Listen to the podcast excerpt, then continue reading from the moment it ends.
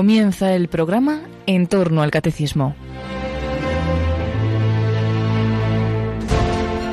Como profundización espiritual en el tema de la pasión de Cristo que el padre Luis Fernando de Prada nos está explicando en su programa sobre el catecismo de la Iglesia Católica, les ofrecemos una meditación que el jesuita padre Luis María Mendizábal dio a un grupo de jóvenes hace unos años.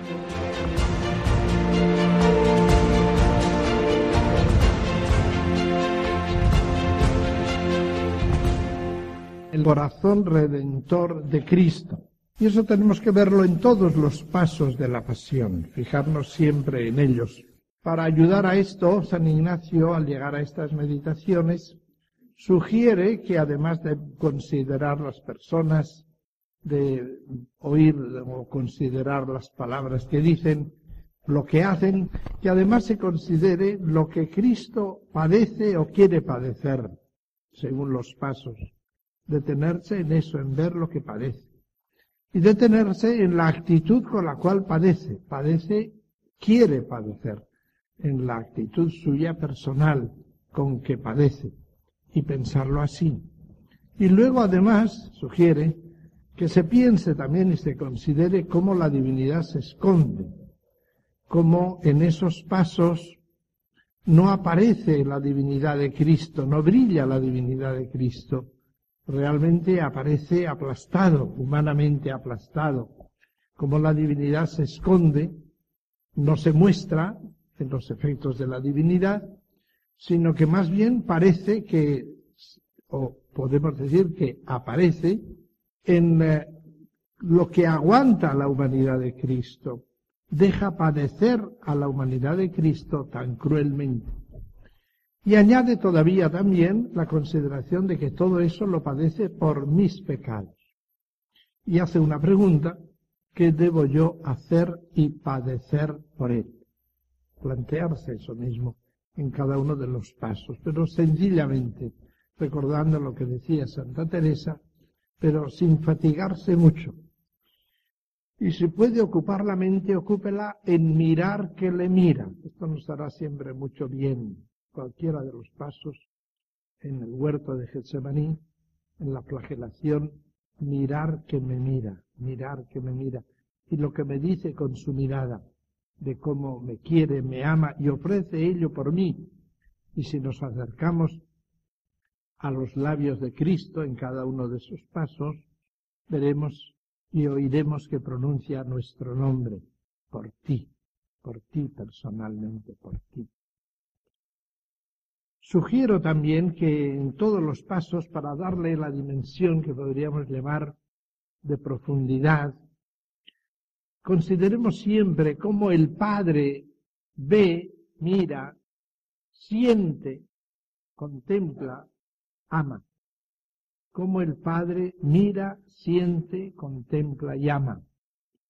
Es bueno considerarlo así, esa dimensión de la intervención del Padre en toda la pasión porque a veces desfiguramos la figura del Padre en la pasión, como si el Padre se deleitara en los sufrimientos de Jesús. Eso no es verdad. Padre le llega al alma el sufrimiento de Jesús, le llega al alma. Por eso también procuraremos ver este matiz de los, del Padre en, en el paso de la oración del huerto. Hechas estas indicaciones como introducción, que nos orienten luego en la meditación, vamos a considerar la oración del huerto. Jesús, terminada la cena y dicha la oración sacerdotal del capítulo 17 de San Juan, sale del cenáculo, sale también de la ciudad, de las murallas de la ciudad, y se dirige al huerto de Getsemaní bajando por aquel camino que va hacia la piscina de Siloé, luego sube el torrente, torrente Cedrón arriba, pasando al otro lado, al pie del monte de los olivos. Llegado allí, en esa ya de noche, deja a la entrada donde el camino eh, desemboca en la finca, sigue el camino adelante, ahí en esa entrada, apenas pasada la puerta de entrada, deja allí a ocho de sus discípulos y toma consigo solo a tres, Pedro, Juan y Santiago. A estos ocho que los deja allí no les da ninguna consigna, ninguna recomendación, no les pide ningún favor, simplemente pueden descansar.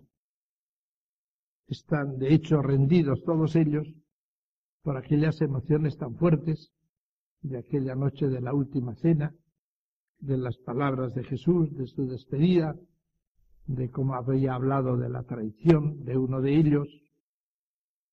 Pueden descansar, estos ocho pueden dormir, pero él toma consigo a tres, a esos tres que podemos llamarlos predilectos. Esto nos indica algo que es importante y es saber que el ser admitido a la participación del dolor de Cristo, del corazón de Cristo, es de elegidos por Él, que Él es el que nos introduce, Él es el que nos invita, es de elegidos por Él, al menos de esa manera específica, con esa cercanía, como lo van a hacer estos tres. En el caso de los apóstoles, solo tres y precisamente los que le habían visto transfigurado en el tabor. Esos mismos son también los elegidos para esto, indicándonos quizás que no hace falta menos elección del Señor para acompañarle en el dolor que para acompañarle en la gloria. En cambio, a los otros ocho, no. Debemos ser conscientes de que no a todos llama el Señor a la misma participación de su dolor, de su cruz, del compadecer con Él. No a todos llama a la misma participación.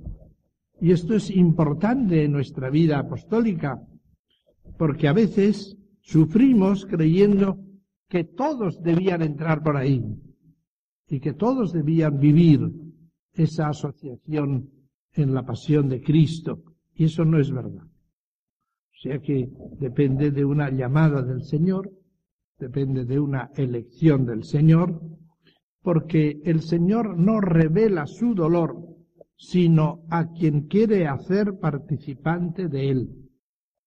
Nosotros tenemos que presentar el misterio, es verdad, pero no pretendamos imponerlo o pretendamos exigirlo, y menos creamos que cuando alguno no entra, que eso signifique infidelidad al Señor. ¿Eh? Debe estar claro eso que depende de una elección del Señor.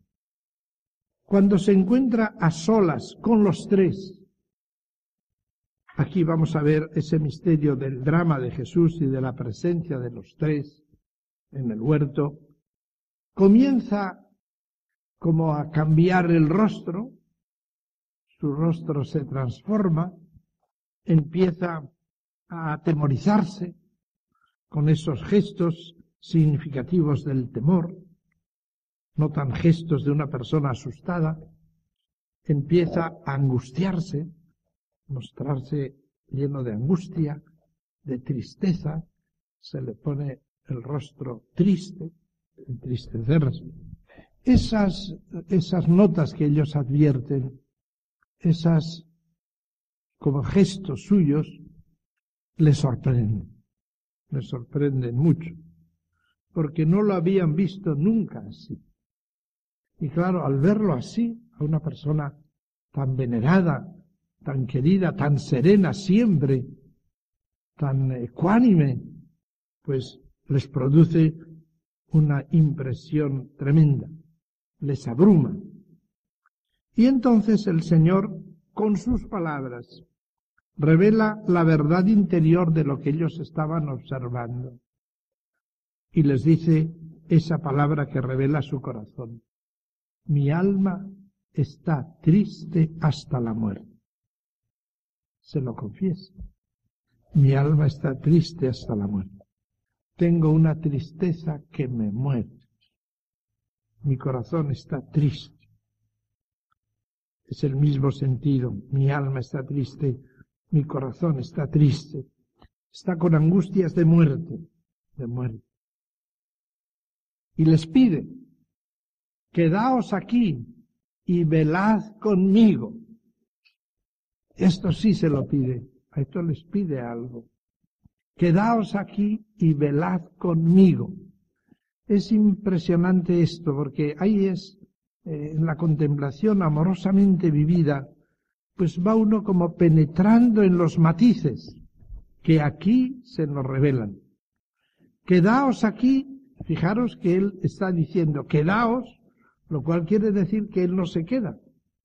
Quedaos aquí y velad conmigo, que me voy. Velad conmigo.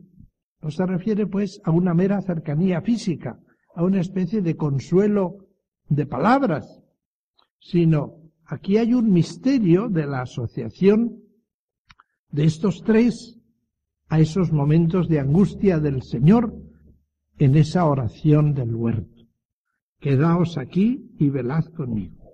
A estos sí les pide, con esa palabra que seguirá resonando a lo largo de la historia en el corazón de muchos fieles, que la escucharán como dicha a ellos mismos por la acción del Espíritu Santo que les vincula a Jesús. Y se sentirán invitados por ella. Quedaos aquí y velad conmigo. No será una simple elección arbitraria de uno que se quiere introducir libremente, sino es por esa acción del Espíritu Santo que les hace vibrar en el corazón. Quedaos aquí y velad conmigo. ¿Cuántas almas lo han sentido así?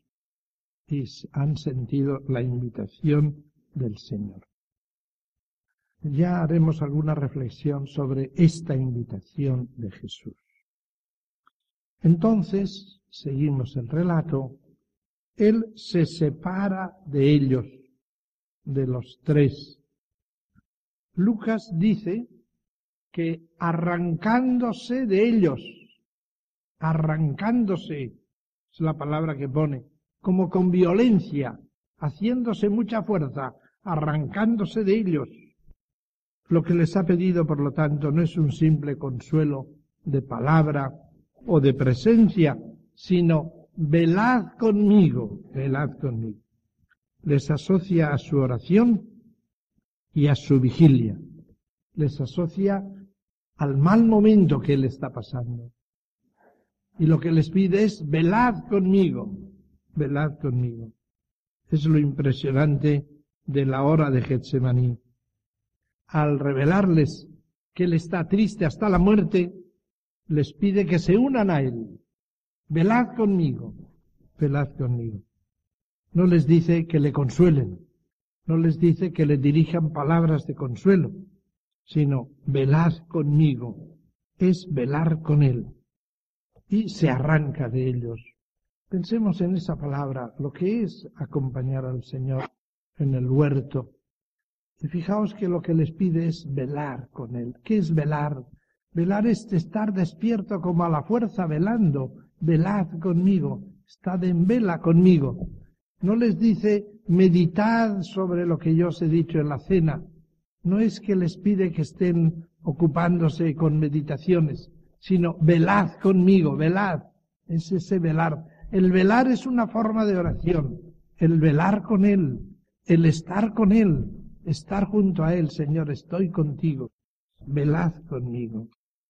Es buena en ese momento la compañía de sus amigos y Él está a gusto con ellos, pero se arranca con violencia y se va a orar. Jesús sabe que esa oración no marchará, que no podrá, pero va a orar. Jesús ha querido pasar esos malos momentos como nosotros los pasamos. Y ha querido mostrarnos que podemos seguir siendo hombres en nuestros momentos de prueba. Podemos seguir siendo hombres como Él muestra la debilidad de la carne. Podemos integrar en él nuestras horas duras, difíciles, esas horas oscuras, menos bellas, de tristeza, de tedio, cuando nos aburre todo, cuando nos parece que es perder el tiempo, como él debió de sentir tan profundamente en ese momento. Tenemos que tratar de hacer lo que él hizo, como él, en vez de evadirnos, como fácilmente nos puede tentar, evadirnos hacia las criaturas, distraernos, a orar, a arrancándose de ellos, ora. Podemos pedirle a Jesús y pedirle cariñosamente, porque nuestro amor le tiene que hacer compañía, pedirle a ese Jesús que ora en su agonía, que nos enseñe también a orar, que nos enseñe, sobre todo en esos momentos oscuros de nuestra vida. Jesús se adentra solo en el huerto, solo, con paso inseguro, tambaleándose, porque ha tomado sobre sí nuestra debilidad. Ahí es donde uno no puede menos de admirar cómo se esconde la divinidad. ¿Dónde está ahí la divinidad de Jesús? ¿Quién diría que es Dios cuando le ve tambaleándose, angustiado, con tedio, lleno de tristeza, de temor? La divinidad se esconde, lo que sufre el corazón del Señor. Aquí es el corazón el que está sufriendo.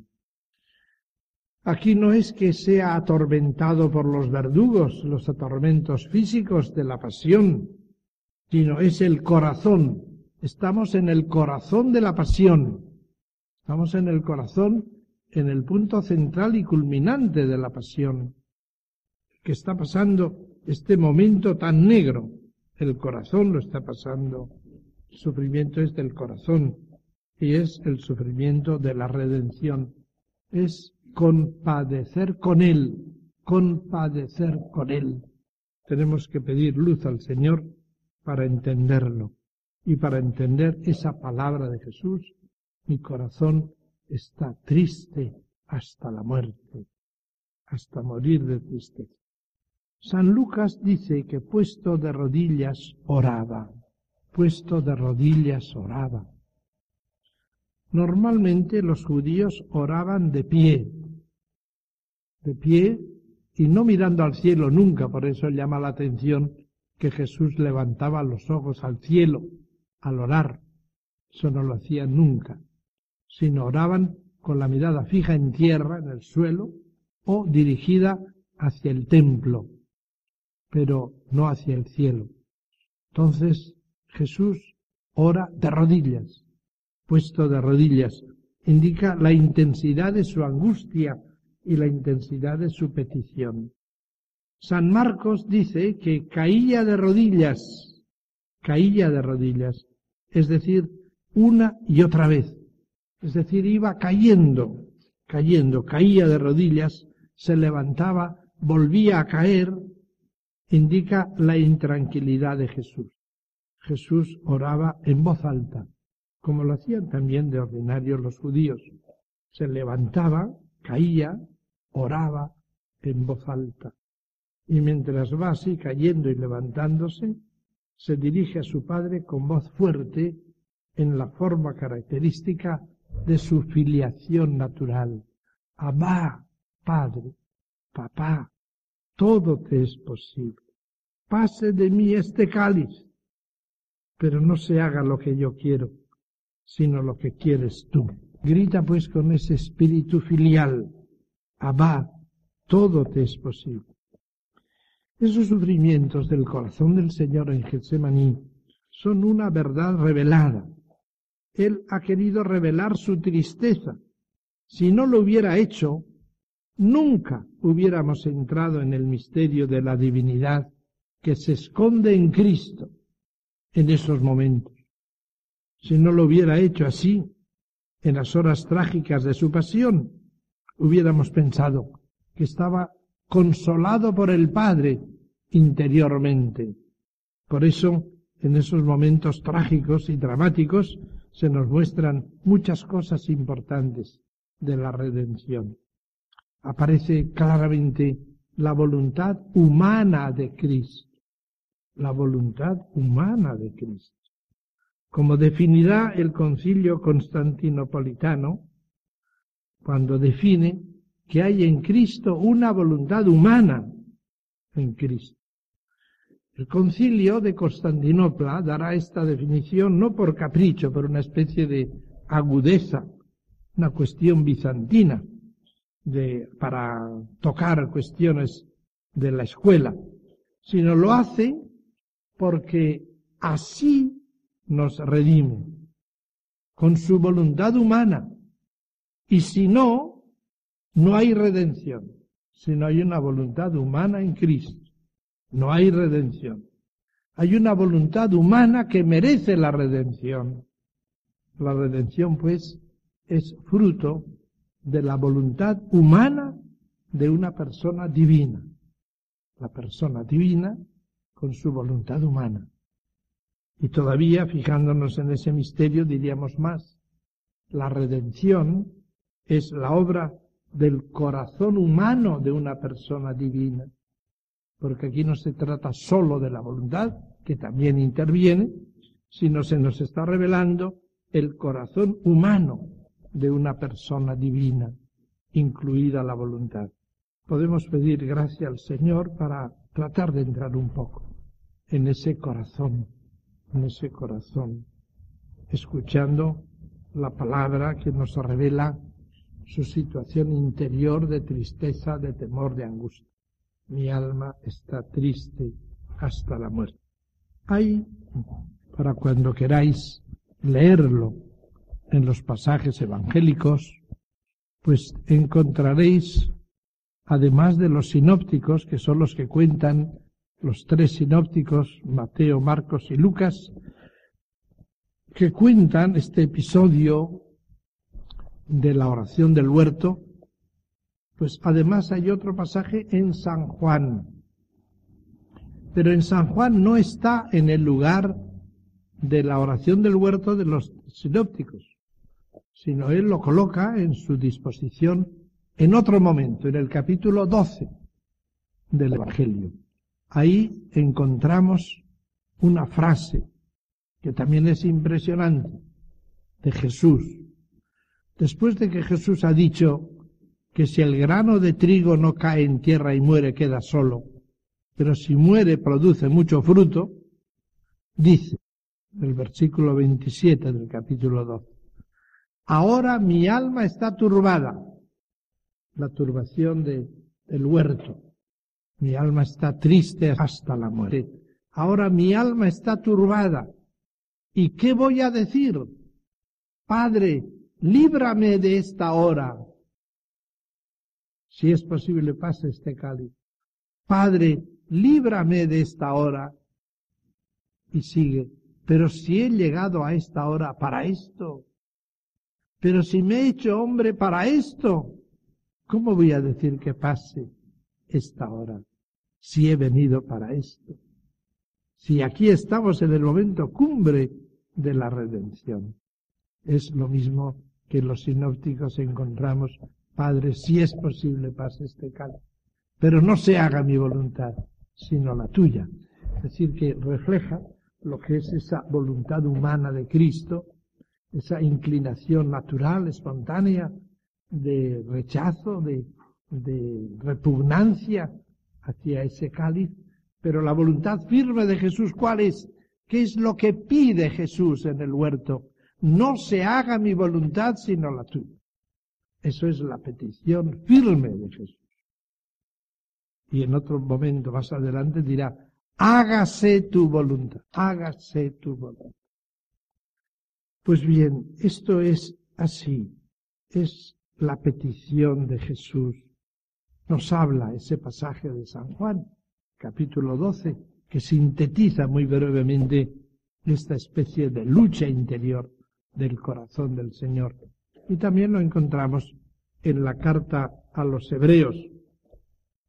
En la carta a los hebreos, en el capítulo quinto, versículos 7 a 10, también encontramos esa frase, el cual en los días de su carne, carne significa ser hombre, pero en la debilidad de la carne humana. La carne quiere decir los días de su debilidad humana, los días de su carne.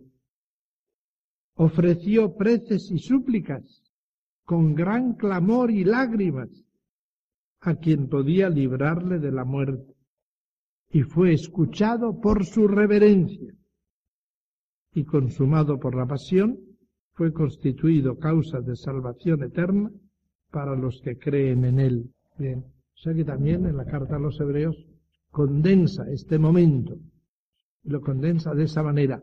En los días de su debilidad ofreció preces y súplicas con gran clamor y lágrimas al que podía librarle de la muerte.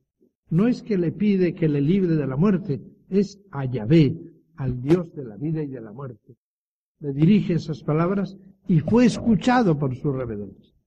Ya que hay aquí en este misterio que estamos tratando de contemplar, hay como dos aspectos íntimamente unidos. Son la prueba de Jesús y la presencia de los tres discípulos. Los relatos de los evangelistas coinciden en recalcar el carácter extraño y tremendo de la agonía de Getsemaní. Extraño y tremendo, porque cuando Jesús se dirige al huerto, está en paz, está abandonado al Padre. Así aparece en todo el discurso de la última cena. Así aparece también en su oración sacerdotal. Ahí ni se plantea que el camino de la salvación pudiera ir por otro camino, sino por el de la cruz. Voy a prepararos un sitio, no os dejaré huérfanos, volveré a vosotros, con esa gran serenidad y seguridad. Y no solo eso, comunica a los apóstoles pues esa, ese aliento, esa confianza, y de repente, sin ninguna causa exterior, cae sobre él una angustia indecible. Este es el carácter tremendo, sorprendente, que dura el tiempo que dura su oración y que le deja cuando vienen a aprender y entonces vuelve a acercarse a la gente sereno. Tiene pues un carácter extraño. Y ahí es donde se plantea cuál es el origen, la causa de la inmensa tristeza de Jesús. Realmente es un misterio, misterio.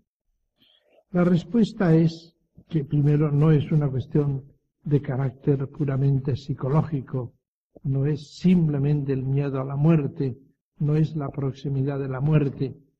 Todo eso podría, sin duda también, el Señor se ha hecho hombre y ha querido ser hombre en sus pruebas. Pero no es eso, eso lo conocía también de antes, tampoco. También hay que evitar el poner en esa, en esa tristeza de Jesús, como causa de ella, el que el Padre descarga su ira sobre él. A veces se presenta así, sobre todo desde el punto de vista del calvinismo. No. Tenemos que tener muy claro que el Padre nunca mira con dureza a Jesús. Por eso os decía, el Padre mira, contempla, siente, ama. El Padre no le mira nunca con dureza a Jesús. Es posible que la mirada de amor del Padre no llegue a su parte inferior, porque va cargado con el pecado del mundo, pero no porque el Padre le mire con dureza, eso no es verdad. Jesús mismo dice, por eso me ama el Padre, porque doy mi vida, por eso me ama el Padre, porque doy mi vida. Por lo tanto, no puede decirse eso, no hay que entenderlo de esa manera, el abandono por parte del Padre. Nunca ha mirado con dureza a Jesús. Nunca, sino siempre con infinito amor. Entonces las palabras que usan los evangelistas son de tal categoría que nos indican que la agonía de Jesús es ante todo un acontecimiento mesiánico. La prueba tremenda está unida a los pecados de la humanidad que Jesús debe espiar con su muerte, con el ofrecimiento de su vida, con el ofrecimiento de su vida. O sea que el que sufre es el Mesías. Jesús está viviendo con su conciencia mesiánica el momento de la expiación redentora. Así es. Al mismo tiempo, esa prueba, sobre la cual vamos a bajar enseguida, de estar cargado con el pecado del mundo, está unida a una presencia y a un desencadenarse de las potencias diabólicas. Jesús en la última cena lo ha indicado. Satanás ha pedido cribaros. Yo he rogado por ti, he rogado por vosotros. O sea que la tentación es mesiánica, está en acción el demonio. Satanás ha pedido cribaros. Las potencias diabólicas están en juego, pesan sobre él y agudizan más el sentido de angustia y de temor y agudizan la debilidad de la carne. Jesús siente la tremenda debilidad de la carne. Hay que entender no solo, como dicho, a los discípulos, sino como sentido en sí mismo lo que Jesús les dice. El espíritu está pronto, pero la carne es débil. En los días de su carne ofreció preces y súplicas, dice la carta a los hebreos. Siente pues lo que siente Jesús es esa muerte expiatoria de la humanidad, no simplemente el morir, sino la muerte expiatoria cargado con el pecado del mundo. Podemos concluir, pues, que se impone ver la pasión de Cristo como expiación de todos los pecados de la humanidad de todos los tiempos. Y eso, esa expiación se realiza en cuanto Él toma todo eso en su corazón. Y esto es importante que lo entendamos en cuanto Él lo toma en su corazón. La verdadera carga de Jesús, el cáliz que me dio mi Padre, el cáliz es el peso del pecado de la humanidad, el peso del pecado de la humanidad. No puede con él, lo siente pesar sobre su corazón. Pensad un poco en esto, los pecados de todos los hombres, de todos los tiempos, en un solo corazón humano de una persona divina. Solo una persona divina era capaz de llevar en su corazón humano toda esta carga del pecado del mundo, toda la maldad vista con esa visión de lo que es la rebelión contra el Padre. Es la expiación de ese pecado con la fuerza del amor, que abraza todo eso y no se apaga. Y eso lleva consigo la ofrenda en amor de su mortalidad, del estado de mortalidad que Jesús ha abrazado al hacerse hombre. Imaginadlo pues en ese momento. Jesús siente en sus manos los pecados de todas las manos, en sus ojos los pecados de todos los ojos, en su corazón los pecados de todos los corazones, los odios, las venganzas, la maldad, los amores impuros. Se solidariza porque los toma en su amor. Es el Cordero de Dios que lleva sobre sí el pecado del mundo. Y eso le oprime y le angustia y le hace no poder tenerse en pie. Entonces, en ese momento así, lo que Jesús pide es que se haga la voluntad del Padre. Y esa es su oración. Que se haga su voluntad. Y la voluntad del Padre es que se realice la redención del mundo y que Él ofrezca su vida en expiación del pecado. Que ofrezca su vida en amor.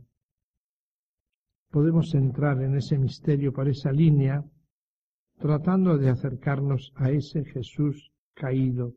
Quizás nos ayude también pensar, porque hay que verlo de esa manera, en aquella noche, allí cerca de Jerusalén, está sucediendo en la realidad de una noche normal, con una luna normal, es la luna llena, la Pascua, como otra noche cualquiera.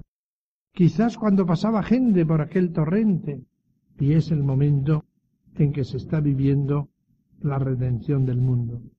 La realidad es así, es así, entre aquellos olivos, entre aquellos árboles. Jesús está caído, nos impone un enorme respeto, una inmensa reverencia, verlo así caído, Santa Teresa muchas veces le contemplaba así, porque lo encontraba no con esa mera debilidad humana, sino en ese misterio del Cordero de Dios que lleva el pecado del mundo. Y ahí nosotros queremos velar con Él.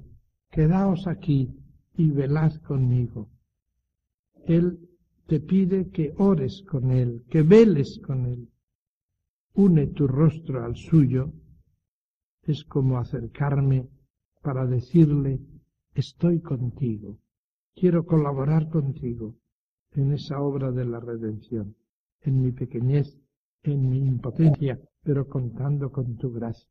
Que yo sepa llevar también contigo el pecado del mundo, el pecado de mis almas, las almas que están vinculadas a mí, pegar nuestro rostro al suyo, viéndole quién es y cómo está sentir esa profunda carga de Jesús. Cualquiera que pasara por allí le diría, vamos, sé hombre. Y era Dios, y era Dios. Pero Dios bajo el peso del pecado del mundo, con la debilidad sentida en los días de su carne, con esa debilidad que está muchas veces en la causa del pecado, que es el origen del pecado. Jesús fue escuchado por su reverencia, dice la carta a los hebreos. Y ahí la pregunta es, ¿cómo es que fue escuchado por su reverencia si no se le quitó la muerte? Quizás podamos interpretarlo de esta manera. Sucede que en ese momento de la agonía nos dice San Lucas que puesto en agonía oraba más intensamente y un ángel le confortó. Este es un gran misterio. Fue escuchado por su reverencia, dice. Su reverencia es el consentimiento fundamental con el Padre. No se haga mi voluntad sino la tuya. Hágase tu voluntad. Esa es la mayor reverencia al Padre, el respeto más alto que el hombre haya profesado jamás. Somete la voluntad humana de Jesús a la del Padre. Por eso fue escuchado por su reverencia. Esta oración es la suprema reverencia ante el Padre. Lo que Jesús pide es poder llegar hasta el fin, que sucumbla el proyecto y la voluntad del Padre, que Él pueda dar su vida en expiación por el pecado, porque Él se siente tan oprimido por ese peso del pecado que no puede con Él. Y fue escuchado por su reverencia, fue escuchado. ¿Qué es lo que Él pedía? Él no pedía ser librado de la muerte, Él pedía poder llegar a ofrecer su vida, hacer la voluntad del Padre y el Padre le escucha y le conforta. Fue escuchado por su reverencia. El ángel le confortó. El ángel de Dios le conforta. Yo pienso subjetivamente, por mi parte, que ese ángel de Dios es el Espíritu Santo. Que aquí hay de verdad una efusión del Espíritu Santo sobre la humanidad de Cristo así como al comienzo de su ministerio público, después del bautismo de Juan, el Espíritu Santo bajó sobre él y lo preparó próximamente como instrumento para el anuncio del Evangelio y para el ministerio público, ahora también el Espíritu Santo le conforta y le prepara para la inmolación de la cruz. Nos dice la carta a los hebreos que ofreció su sacrificio en el Espíritu Eterno, en el Espíritu Eterno. O sea que el ángel de Dios yo creo que es el Espíritu Santo. A veces aparece también así, cuando en la misa, en la plegaria primera, el canon romano, se dice que tu ángel lleve estas ofrendas hasta el altar del cielo. Ese ángel es el Espíritu Santo, es la invocación del Espíritu Santo. Pues bien, así como bajó en el comienzo del ministerio público, aquí sería el ángel de Dios, Dios mismo, el Padre que envía el Espíritu, que le conforta, que le conforta, no le consuela, le conforta. Y esa sería esa venida sobre él del Espíritu Santo. Es como la unción, esa unción de gozo, de alegría, de amor, que le fortalece para la realización suprema de su inmolación en la cruz. No le quita, pues, el peso, la expiación del pecado del mundo, pero le conforta. Y así se hace causa salvación eterna para los que creen en Él. Así podemos contemplar esta agonía de Jesús, acercándonos a Él y pidiéndole, pegándonos a su rostro junto a Él, que nos dé fuerza para ofrecernos con Él. Y vino a los discípulos y los encontró dormidos. El sueño de los discípulos sorprende en esas circunstancias particularmente graves y los evangelistas tratan de justificar de alguna manera ese sueño de los discípulos y dicen, como Lucas por ejemplo, sus ojos estaban cargados por la tristeza. También ellos llenos de tristeza, estaban amodorrados, dormidos, y vino los halló dormidos. Es la soledad de Jesús. Cuando aquellos a los que ha pedido que velen con él duermen, duermen. El único que vela es Judas. Lo demás, ellos no han podido velar con él. El hecho es que esa presencia de los discípulos está representando nuestra asociación a la pasión de Cristo. Es claro que esos tres discípulos tienen un papel importante. Jesús va a ellos, interrumpe su oración para ir a ellos, para pedirles que velen insistentemente y volverá a encontrarlos otra vez dormidos y les dirá, pero ¿cómo no habéis podido velar en esta hora dramática conmigo? Velad y orad para no caer en la tentación. Él les había preparado para esa comunicación especial en su pasión, les había hecho contemplar su gloria, pero con todo, estos discípulos no han tenido para con su maestro la sintonía, a la vez humana y sobrenatural, que esperaba de ellos en esa circunstancia que es la más dura de su vida. Entonces busqué quien me consolara y no lo encontré. Es el misterio de nuestra asociación con Cristo, muchas veces fallida, muchas veces sin respuesta de nuestra parte. Podemos de esa manera orar en esta oración con Jesús y pedirle que nos enseñe a asociarnos a su pasión.